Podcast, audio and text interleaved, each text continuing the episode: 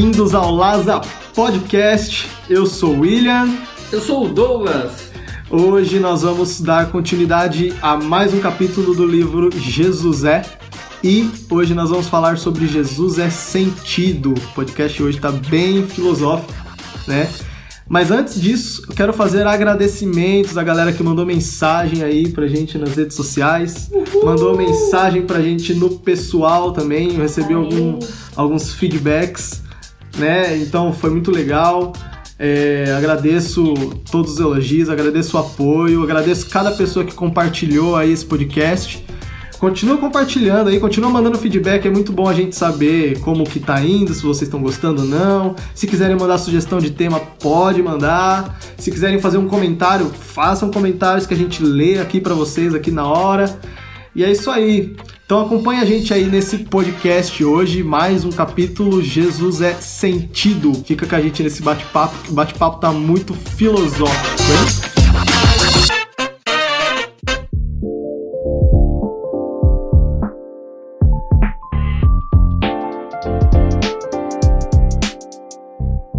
interessante que ele fala sobre alguns pontos, ele passa por alguns tópicos, novamente trazendo é, alguns detalhes do capítulo anterior, que é referente à graça, Jesus é graça, e ele emenda a graça a respeito de. para mostrar que Jesus é o sentido, que nós devemos sempre estar olhando para Jesus. Né? Então ele começa falando do venham a mim, falando sobre o descanso de Deus. E sobre o descanso de Deus, é muito interessante que ele toca no ponto de.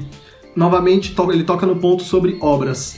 Né? É, as, as pessoas estavam muito cansadas e, e, de ter que cumprir obras, cumprir, cumprir regras, e elas eram justificadas pelas obras, né? Eles acreditavam que se eles cumprissem todos os mandamentos, se eles cumprissem as regras, se eles cumprissem as leis certinho, é, eles seriam considerados justos, né?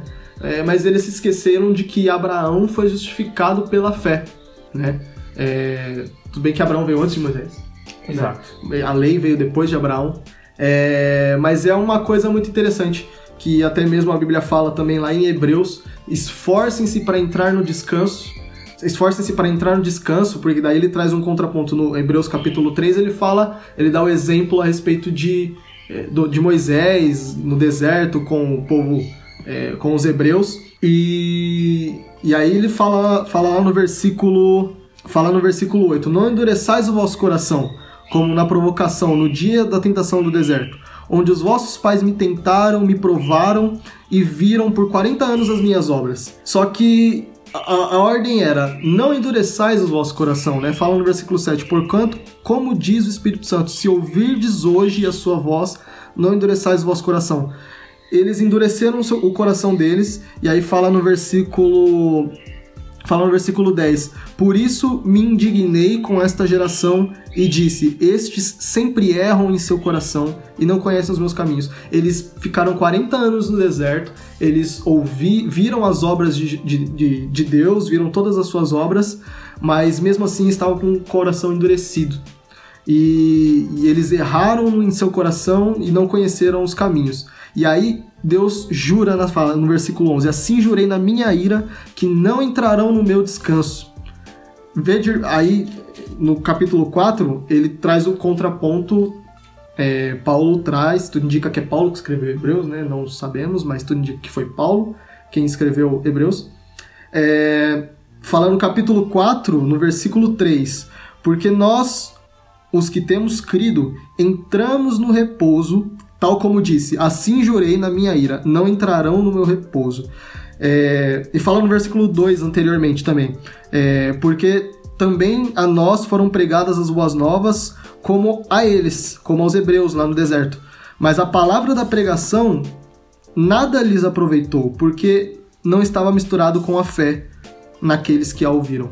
Ou seja, é, os hebreus no deserto ouviram a palavra, não endureçais vosso coração quando vocês ouvirem a voz de Deus, mas não estava acompanhado da fé, não creram nessa palavra, e por isso eles não entraram no descanso. Deus jurou, jurou na ira que não entrariam no descanso. Hoje, a nós também é pregado a boa nova de entrarmos no descanso. E se estivermos acompanhados da fé em Cristo, de que Cristo cumpriu todas as obras é, nós, nós, entrarmos no descanso de que nós não precisamos faz, fazer essas obras para merecer a justificação, é, nós entramos descanso. E ele continua: embora suas obras estivessem acabadas desde a fundação do mundo. Ou seja, é, Deus não estava cansado, ele não, ele não descansou no sétimo dia porque ele estava cansado. Mas o descanso do sétimo dia, a ordem a respeito do descanso no sétimo dia, era para é, anunciar a conclusão da, da criação, anunciar de que estava tudo pronto.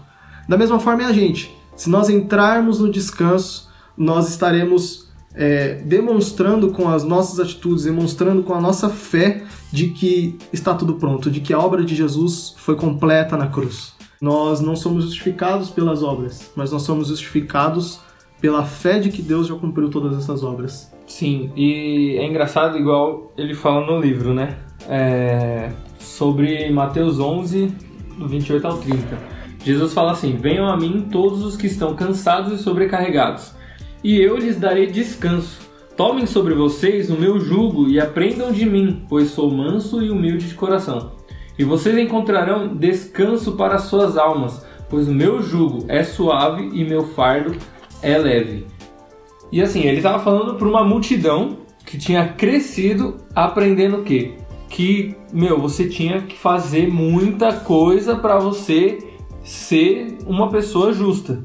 Tipo assim, os, as pessoas mais justas que tinham lá eram os não, não é donos da lei, né? Mas aqueles que os fariseus. Os, é, exato, os escribas, os fariseus eram as pessoas mais letradas daquela época. Então, consequentemente, culturalmente, elas eram as mais justas. E eles cresceram sob esse ensinamento, né? Porque da lei de Moisés para frente, todo mundo foi acrescentando cada vez mais leis, cada vez mais leis. Então, para você ser justo, você tinha que é, você tinha que trabalhar muito, você tinha que, sabe, não fazer muitas coisas e fazer outras mais para você ser justo e ser e ter descanso, sabe, para você ter paz. E aí Jesus chega e falando: é, venham a mim, todos vocês que estão cansados. Nossa, quem é que tá cansado naquela época? Todo mundo. Todo né? mundo. Todos estavam cansados. É, eles é, ele traz o contraponto do capítulo, dos capítulos anteriores, justamente a respeito disso, de que os fariseus impunham muitas regras, um padrão de que, é, na verdade, os fariseus também não conseguiam cumprir todas as, todos os mandamentos. Né? Ninguém na história conseguiu cumprir todos os mandamentos. Somente Cristo é capaz de cumprir os mandamentos. Tanto que ele fala também depois do desabafo do monte. Né? Ele mostra como que é de fato a lei de Deus. Né? É, eu vos disse, não matarás, mas eu digo a, a vocês que se vocês pensarem mal do seu irmão, Sabe? Ele, ele leva. Eu, vocês viram o que disseram, não adulterarás, mas eu digo que se você olhar para uma outra, para a mulher do seu irmão e cobiçar, você já adulterou com ela. Então ele leva ali, ele mostra ali. E ele finaliza o desabafo do monte ali, ele chama no livro de desabafo, né, de Mateus capítulo 5, ele finaliza lá em Mateus 5:45. Sejam votos, eu vou abrir aqui só para não ficar nas minhas palavras ele diz lá em Mateus 5,48: Sede vós perfeitos, como é perfeito o vosso Pai que está nos céus.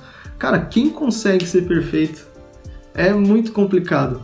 É, e, e, os fariseus vinham tentando impor regras que nem eles mesmos conseguiam cumprir, mas a forma deles mostrarem o quão bom eles eram não era mostrando que eles conseguiam cumprir as regras, mas era apontando o erro dos outros. Ah, você pecou, você vai ser apedrejado. Ah, você fez aquilo, você não é digno. Não então as pessoas viviam cansadas, as pessoas viviam sobrecarregadas. E aí chega Jesus, quebra a perna dos fariseus, mostrando: sede vós perfeitos, vocês não conseguem ser perfeitos. Quem nunca pecou, que atira a primeira pedra. Mostra que eles também eram falhos e fala: vocês querem um jugo leve? Vinde a mim, eu vos darei descanso. Exato. Mano, é porque, tipo, os caras, em vez de é, em vez de cobrar, cobrar santidade por exemplo, eles faziam exatamente isso, né? Eles cobravam santidade e purificação apontando o erro, o erro é. sendo que eles mesmos não, não conseguiam cumprir, né? Aí Jesus, nossa, ele vem com toda, toda a sua maestria e falam: Meu, vocês estão fazendo tudo errado. Como assim vocês estão apontando o dedo para mostrar santidade? Mostrem santidade sendo santos. Só Exato. que ninguém consegue. Então eu faço isso. Então venham a mim. E ele fala no versículo, ele cita no o versículo, que eu nunca tinha me atentado a esse versículo, eu achei sensacional. João 5,39, que é o quando ele tá é, elevando o padrão da lei e mostrando para os fariseus que eles não conseguiam cumprir toda a lei. Que é João 5,39. Vocês estudam cuidadosamente as escrituras, porque vocês pensam que nelas vocês terão a vida eterna. E são as escrituras que testemunham ao meu respeito. Então, como a gente vai falar aqui a respeito de Jesus é o sentido, Jesus estava mostrando ali. As pessoas estão procurando a vida eterna nas escrituras, estudando cuidadosamente as escrituras e tentando cumprir elas. Mas a salvação não vem de cumprir as escrituras, porque as escrituras já foram cumpridas. A salvação vem de Cristo. Então ele aponta agora o direcionamento para Cristo. Ele mostra de novo a visão. Você tem que olhar para Cristo, porque é em Cristo que está a salvação. A vida eterna está em Cristo. E tipo, tudo tá em Cristo, né? A nossa, a, a nossa liberdade, a nossa alegria, tudo, tudo, tudo. E aí, tipo, trazendo um contraponto pra nós hoje, é, a gente vem de tempos como estes, né? De tipo, a gente cresceu aprendendo a não fazer várias coisas e fazer várias outras coisas. Então, tipo assim, eu tenho que fazer boas obras para eu ser santo. Eu tenho que fazer, eu não, eu tenho que deixar de fazer outras coisas para eu continuar sendo santo. E se eu pecar, eu tenho que fazer um jejum, né, para dar um equilíbrio ali, né, para eu ficar, para minha conta ficar zerada com Deus. Então a gente, é, sem perceber, hoje em dia a gente criou essa mentalidade, né? De precisar. é, Pagar pelo. Exato, pagar por alguma coisa pra ser santo, pra ter santidade, pra ser bom o bastante pra Deus. Pra que pelo menos Deus me ouça e o céu não fique de bronze. tá? É, Mas. é, E aí, com isso, faz o quê? Cristãos ficarem cansados. Aí o diabo consegue fazer tudo nesse quesito. Tipo, tudo que o diabo quiser fazer, ele consegue. Porque, tipo assim, como é que. Aí você chega pra um cara no seu trabalho. Aí ele te vê com uma cara de cansado, com uma cara feia. Lá, e aí, o que, que, que que você tem? Ah, não, cara, eu tô cansado porque, sabe, o diabo é sujo e, e traz várias tentações pra mim, mas eu não posso cair. E aí eu fico cansado por causa disso. Cara, o cara vai olhar pra você e vai falar assim: beleza, né? Eu nunca vou ser cristão na minha vida. cristão Exato. jamais. Ué, pra ficar com cara Essa luta aí. feia, luta. e- Carregando esse fardo pesado Você aí. tá maluco, mano. O fardo do mundo é mais leve muitas vezes do que o fardo da religião. Sim. É, então é isso que às vezes as pessoas se confundem. As pessoas querem embutir religião nas pessoas, mas a religião é um fardo pesado. Porque você é você lutando com as suas próprias forças contra a sua própria natureza. Exato. Então, não, não faz muito sentido a gente querer embutir a religião nas pessoas, embutir regras. É um fardo muito pesado, é muito mais custoso para nós é, andarmos é, na religião do que andar no mundo. Do que, é, claro, é, o pecado produz morte, o pecado tem suas consequências. Não estou dizendo que você deve é, chutar o balde e pecar deliberadamente. Isso aí não é anarquia, não é, não é libertinagem que Jesus veio pregar. O que Jesus veio, pre- o que Jesus veio pregar é o seguinte: eu vim tirar o fardo da religião para que vocês tenham forças em mim, para que vocês sejam libertos do pecado em mim, não na sua própria força. E é, é engraçado que ah, Deus, né, o Espírito Santo vem lutando contra isso, é, e a gente pode tipo, é, ver isso em Gálatas, né? Não de tipo Deus lutando contra isso, mas querendo abrir no- os nossos olhos para isso desde Gálatas, né? É, Paulo começa a carta de Gálatas, é, tipo dando uma bronca neles, né? Falando que eles estavam pregando outro evangelho. O que seria esse outro evangelho? Seria exatamente um evangelho que não é baseado na graça, que é exatamente voltar aos velhos princípios de que nós temos que fazer para merecer. Então, para ter, a gente precisa fazer alguma coisa. Então, constantemente a gente é, tem que lutar contra, é, contra essa natureza, a nossa natureza de ensinar de que precisamos merecer alguma coisa, né? Uhum. O tempo todo. Em vez de a gente focar Jesus, aí a gente foca em qualquer outra coisa. Sim. Se a gente focasse em Jesus, nossa, ia ser tudo tão mais fácil. Por quê? Porque a gente ia carregar o fardo dele, ia despejar os nossos nele, e aí, em contraponto, a gente seria o quê? Manso e humilde. Porque é exatamente as duas coisas que ele diz, né? Venham a mim, todos vós que estáis cansados e sobrecarregados, e eu vos aliviarei. Pois sou manso e humilde de coração. Então, de contraponto a a gente não estar cansado, a gente trata as pessoas melhor. Sim. Porque somos mansos e humildes. De coração. De e é, coração. é incrível. É, a gente estava conversando aqui antes de gravar o podcast a respeito de coração. Nesses, nesse versículo que, que eu li agora há pouco, a respeito de esfor esforça-se para entrar no descanso e que os hebreus não entraram no descanso, a ordem era: quando ouvirdes a sua voz, não endureçais o vosso coração. E, e várias vezes Deus mostra que Ele está procurando coração manso e humilde de coração, guardai-vos vosso coração, é, é, sobre tudo que se deve guardar, guarda o vosso coração, porque dele procedem as saídas da vida. Quando Jesus encontra com a mulher samaritana lá no, no tanque, pede água, é, ele vira para ela e fala que Deus está à procura de adoradores que adoram em espírito e em verdade. Ele não está procurando adoração, Deus não está carente. Ele está procurando adoradores que o adoram em espírito e em verdade. Ele está procurando coração ali. Então, a, a ordem era: esforça-te para entrar no descanso. E, e ele fala bem claro: quando ouvirdes a sua voz, não endureça o seu coração. Entra no descanso. Tudo seria muito mais fácil se a gente entrasse no descanso. Trazendo para o ponto central né, do, do, tema do, desse podcast, que é o tema do livro, né, sobre o sentido. Então, tudo fica muito mais simples quando a gente é, aponta o sentido para Jesus Sim. né? Ele fala sobre. Ele fala no livro que ele gosta muito é, de design de interiores, né? Ele gosta de design e tal. E nessa, nesse assunto sobre design existe uma coisa que é o ponto focal. E aí alguma. Isso quer dizer o quê, né? Que existe um lugar, tipo, da sua sala que é o ponto focal. Normalmente é a TV. Então, assim, tudo que é construído em volta é a partir da TV, por exemplo. Aponta pra TV. né? Isso, tudo aponta pra TV. Então, assim, se a gente colocar Jesus no lugar da TV, tudo faz sentido. Aí, aí todas as coisas que a gente for fazer faz total sentido.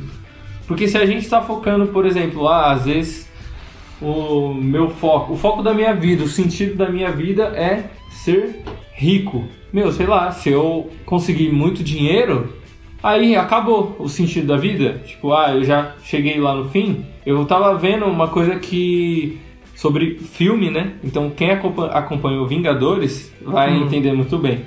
É, alerta de spoiler pra quem não viu. Deveria já ter visto. Por favor. Mas é, no Vingadores Ultimato, depois que o pessoal é, lá descobre aonde o Thanos está, eles vão. Vai todo mundo atrás dele, né? Ah, eles falam. Usaram as joias. eh, eh, Thanos usou as joias novamente. Então vamos atrás dele. E aí eles vão pra lá atrás dele tal. E aí eles perguntam pro Thanos o que, que ele fez, tal e coisa. O Thor decepa a cabeça de Thanos, né? Beleza. Lá na frente no filme, é... o Thanos do passado, né? Porque aí tem a questão da viagem do tempo e tal. Não vou ficar alongando, porque, né? Se você não viu, veja. É muito bom. Muito longo. Aí ele vê é, a sua própria morte. Thanos vê a sua morte é, num holograma. E aí ele vê a sua cabeça sendo decepada e ele sorri. De tipo, beleza, eu morri. E porque era só isso que eu queria mesmo. Tipo, ah, eu só queria estalar o dedo e, e matar metade do universo. É, foi só para isso mesmo que eu, que eu vivi. E aí ele ficou lá, aleatório, né? Eu tava feliz que ele tinha visto ele mesmo morrer, cumprindo o propósito dele. E aí o ponto que eu quero chegar falando isso é que a gente só vai descansar se a gente. Morrer, tô brincando. Realmente. É, Tem uma é, ligação. Tem uma até. ligação. Tem uma ligação. Mas a gente só vai descansar quando a gente entender o real propósito da nossa vida, que é Jesus. Sim. Sim. Se a gente, é, tipo, tivesse um holograma do nosso futuro e visse é, o nosso propósito sendo realizado, a gente encontraria ele em Jesus. Porque na verdade Deus já mostrou há mais de dois mil anos atrás Sim. que é Jesus. Porque ele morreu antes mesmo da criação do mundo. Então, na verdade, isso é um grande jogo de linha do tempo. pra você Aí, tentar entender. Fica aí o. Fica aí. Fica o mistério. Não, esse negócio do- que, ele, que ele trouxe a respeito do ponto focal é, é incrível. O que realmente tudo na Bíblia aponta para Cristo. Se você pega no Éden, lá no começo, em Gênesis, já apontava para Cristo. O, o, o, o cordeiro que foi morto, Adão e Eva pecou e e, com- e por causa do pecado eles sentiram vergonha. E aí Deus vai lá, mata um animal e com a, com a pele do animal Deus faz, com o sacrifício do animal Deus faz roupas para Adão e Eva cobrirem a sua vergonha. O que, que é isso? É o cordeiro que foi morto para cobrir o nosso pecado, a nossa vergonha. Quando você vai por todos os personagens da Bíblia, quando você vai para Davi, Davi era o cara que é, matou Golias, derrotou o inimigo o gigante, mas a vitória não foi de Golias, a vitória foi de todo Israel. Então nós temos Cristo que morreu por nós, pagou os nossos pecados, foi lá, venceu o pecado, venceu a morte, e a vitória foi de todos aqueles que creram nele, a vitória é de todo o seu povo. Então você tem várias passagens que vários personagens, tudo na Bíblia que você procurar, que você for ler e você apontar para Cristo, você vai ver que aquilo de fato aponta para Cristo. Isaías, é, que é um livro que é, fala muito, é Isaías 53, que é um livro. Isaías foi, o livro de Isaías foi escrito por volta de 740 anos, 640 ou 740, eu não lembro exatamente, mas tipo, muito tempo antes de Cristo nascer, descrevia exatamente como Jesus morreu na cruz. É, e, e aí, beleza, isso falando do Velho Testamento, tem várias passagens, tudo que você pega, Moisés, enfim, todos eles apontam para Cristo. Quando você vai lá para Apocalipse, lá na frente, também aponta para Cristo. Quando você vai lá e, e- e Apocalipse fala do cordeiro que foi morto desde antes da fundação do mundo. Enfim, tudo na Bíblia aponta para Cristo. Então, o propósito da vida, é, o propósito das nossas vidas é apontar para Cristo. Quando nós apontamos a nossa vida para Cristo, tudo faz sentido. Né? Não, não adianta a gente apontar a nossa vida buscando. Ele fala muito sobre buscar a felicidade, né? É, e, e quando sobre buscar a felicidade, as pessoas buscam felicidade no emprego, buscam felicidade no relacionamento, buscam felicidade numa promoção, status, dinheiro e tudo mais. Mas na verdade, quando eles chegam lá, eles descobrem que a felicidade não estava nessas coisas, né? Porque o sentido da vida é Jesus. A felicidade está em Jesus.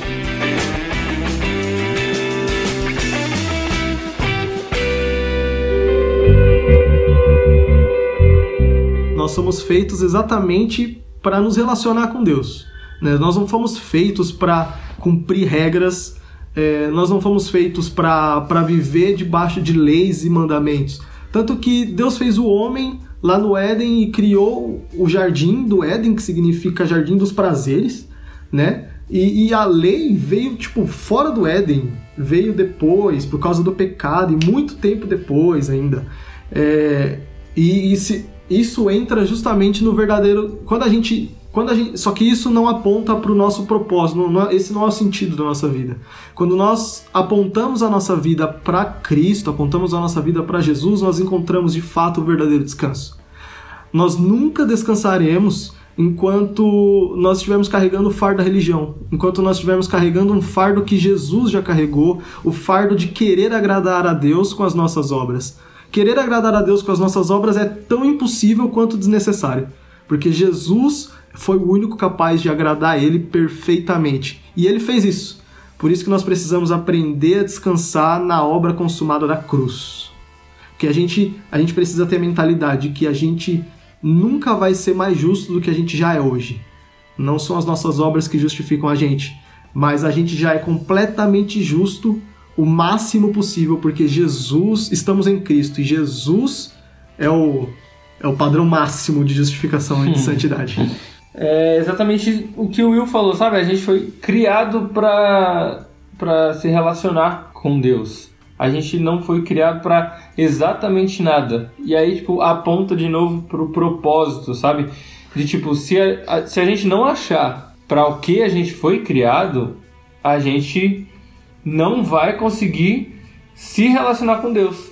Porque tudo que a gente vai ter para nos suprir vão ser obras, vão, tipo, vai, ser fazer coisas. Uhum. Então, tipo, a, acho que a maior descoberta que um cristão pode ter na sua vida é relacionamento com Deus, sabe? Tipo, é, nossa, eu posso me relacionar com Deus sem ter um fardo para carregar, sem ter um peso, sem ter nada para mostrar, porque é só isso que Deus quer de mim, sabe? Tipo, quando acredito muito que quando Deus fala que procura adoradores que o adorem em espírito e em verdade, é, que Deus procura corações dispostos a se relacionar com Ele a ponto de serem um só coração, sabe?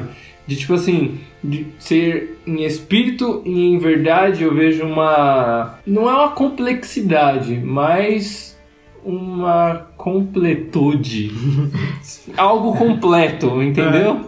Tipo, é Deus completando a gente consigo mesmo, sabe? Ele querendo, ele querendo nos completar com Ele. Então, a, é, o maior prazer de Deus está em Jesus. E se estamos em Jesus, estamos totalmente satisfeitos nele e ele satisfeitos em nós. Então ele está totalmente satisfeito em nós porque estamos em Cristo. Ele declara né, a respeito de Jesus: Este é meu filho amado, em quem eu tenho todo o meu prazer. Exatamente. O Gil disse algo muito interessante num podcast passado. Ele disse que esse relacionamento é mais sobre uma descoberta do que uma construção. Porque tudo já foi feito, né? Tudo já aconteceu.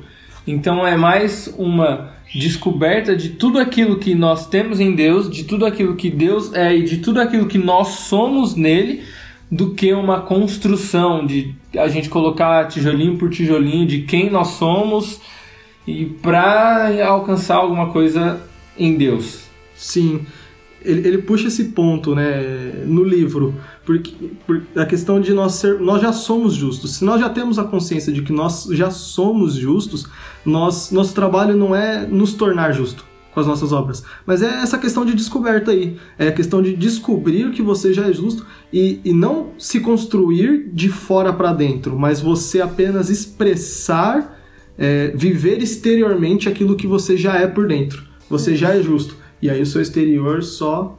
Você só exterioriza a sua justiça em Cristo que já está dentro de você. E que aponta a fé, porque uh, a fé é exatamente aquilo que a gente não vê. Sim. Então, se a gente já é justo, a gente anda como alguém que é justo. O que não quer dizer que você não vai cair. Que nos Exato. Sim. Provérbios fala, Provérbios 24, 16 diz assim: Pois ainda que o justo caia sete vezes, tornará a erguer-se. Ou seja, o justo pode cair. Não, não, não tem problema cair. Mas a questão é você não ficar caído. Você, o fato de você ser justo não quer dizer que você é, não, ah, você ainda vive aqui na Terra, você ainda está sujeito. Nós ainda estamos sujeitos ao pecado, né? Mas a questão é que, independente do que nós venhamos fazer, nós temos um advogado fiel que já nos justificou, que já pagou pelo nosso pecado. Eu queria falar a respeito de uma coisa que eu achei muito interessante é, a respeito do sentido, né? é, é, O tema é o Jesus é sentido, né? E não tem como falar desses temas filosóficos, o sentido da vida, coisas de sabedoria, sem tocar em Salomão. Salomão que foi o homem mais sábio de todos os tempos. Ele cita no livro o livro de Eclesiastes, né? Que, que, que mostra a aventura de Salomão de querer encontrar o sentido da vida, é, enfim. E lá no livro de Eclesiastes é é uma aventura. É interessante que ele fala no capítulo 1 lá é, sobre inteligência. Por quanto maior a sabedoria, maior o sofrimento, e quanto maior o conhecimento, maior o desgosto. É, então a felicidade não está no fato de você ser cada vez mais inteligente. Aí ele fala a respeito do prazer. O Salomão foi um cara que teve milhares de mulheres, né? Trazendo um contexto aqui. É, ele foi um cara muito rico, ele foi um cara eh, que, que pegou o embalo da- do reinado de Davi, que era seu pai. Então foi um tempo de paz, não tinha guerra. Davi já tinha subjugado todos os inimigos ao redor de Israel. Então não tinha guerra na época de, de Salomão, não teve guerra. Então ele teve um, um período de paz e prosperidade. Aí ele traz a respeito do prazer, no capítulo 2. Não me neguei nada o que os meus olhos desejaram. Não me recusei a dar prazer algum ao meu coração. Na verdade, eu me alegrei de todo o meu trabalho. Essa foi a recompensa de todo o meu esforço. Contudo, quando avaliei tudo o que as minhas mãos haviam feito e o trabalho que eu tanto me esforçava para me esforçara para realizar, percebi que tudo foi inútil. Foi correr atrás do vento. Não há nenhum proveito no que se faz debaixo do sol. Salomão também foi o cara mais sábio de todos os tempos. E olha o que ele fala a respeito de sabedoria. O homem, o homem sábio tem olhos que enxergam, mas o tolo anda nas trevas. Todavia percebi que ambos têm o mesmo destino. Aí fiquei pensando: o que acontece ao tolo também me acontecerá. Que proveito eu tive em ser sábio? É, então o sentido da vida também não estava na sabedoria. Aí ele traz no capítulo 2, no versículo 21, a respeito do trabalho, né? Pois um homem pode realizar o seu trabalho com sabedoria, conhecimento e habilidade, mas terá que deixar tudo o que possui como herança para alguém que não se esforçou por nada daquilo.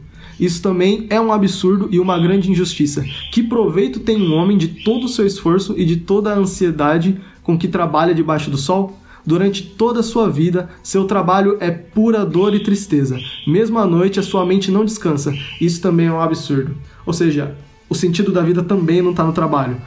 Salomão foi um cara de muito poder. E aí lá no capítulo 4, ele fala: "O número o número dos que aderiram a ele, o rei, era incontável. A geração seguinte, porém, não ficou satisfeita com o sucessor.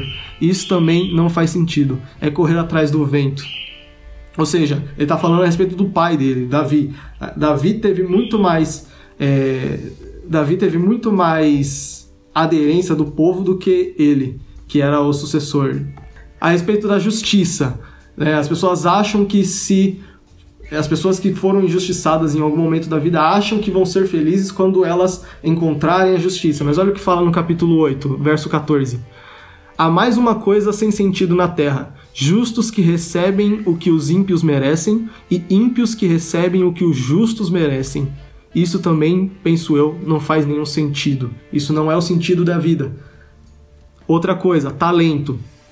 Percebi ainda, lá no capítulo 9, verso 11, percebi ainda outra coisa debaixo do sol. Os velozes nem sempre vencem a corrida, os fortes nem sempre triunfam na guerra, os sábios nem sempre têm comida, os prudentes nem sempre são os ricos.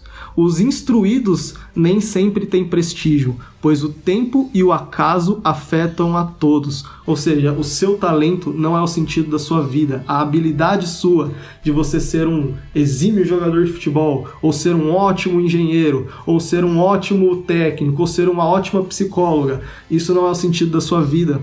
O sentido, porque é, tudo o tempo, pois o tempo e o acaso afetam a todos. Nem sempre o mais rápido vence a corrida, nem sempre o mais inteligente é, tem o, o mais prestígio.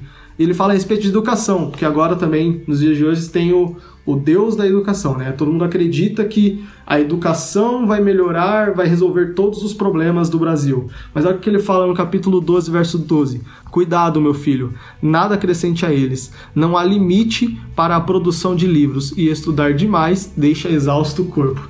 Ou seja, a educação não é a solução de todas as coisas também.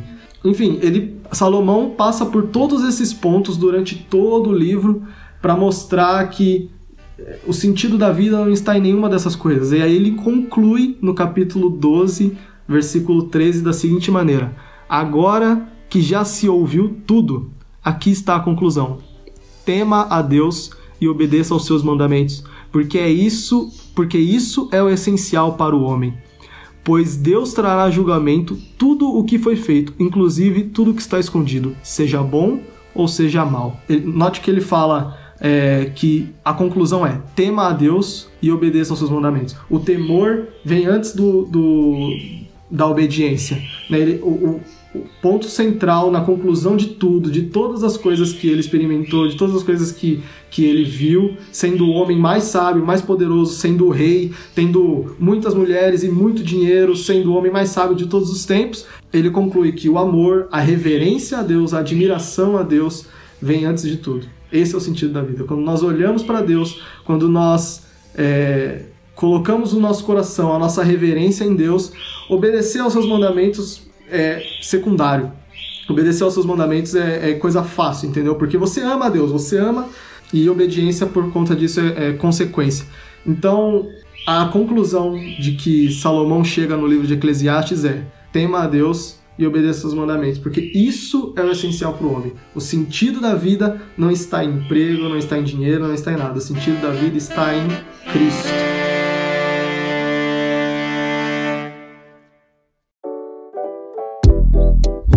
Galera, esse podcast ficou bem filosófico. Sentido da vida é meio complexo falar a respeito disso. Existencialismo, disse a psicóloga aqui ao meu lado.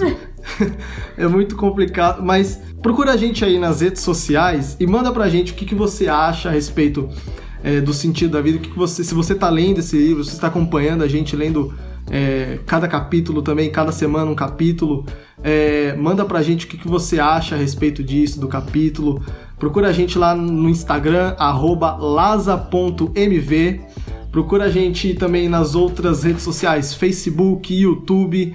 O podcast também está disponível nas outras plataformas. O podcast está disponível na Apple Podcasts, no Google Podcasts, uh, onde mais? Está no Spotify, está disponível em várias plataformas. Então comenta aí, cara. Ou mina. Comenta lá. Compartilha também com seus amigos. E é isso aí. Obrigado por acompanhar a gente hoje mais uma vez. Uma ótima semana. Abraços. Falou!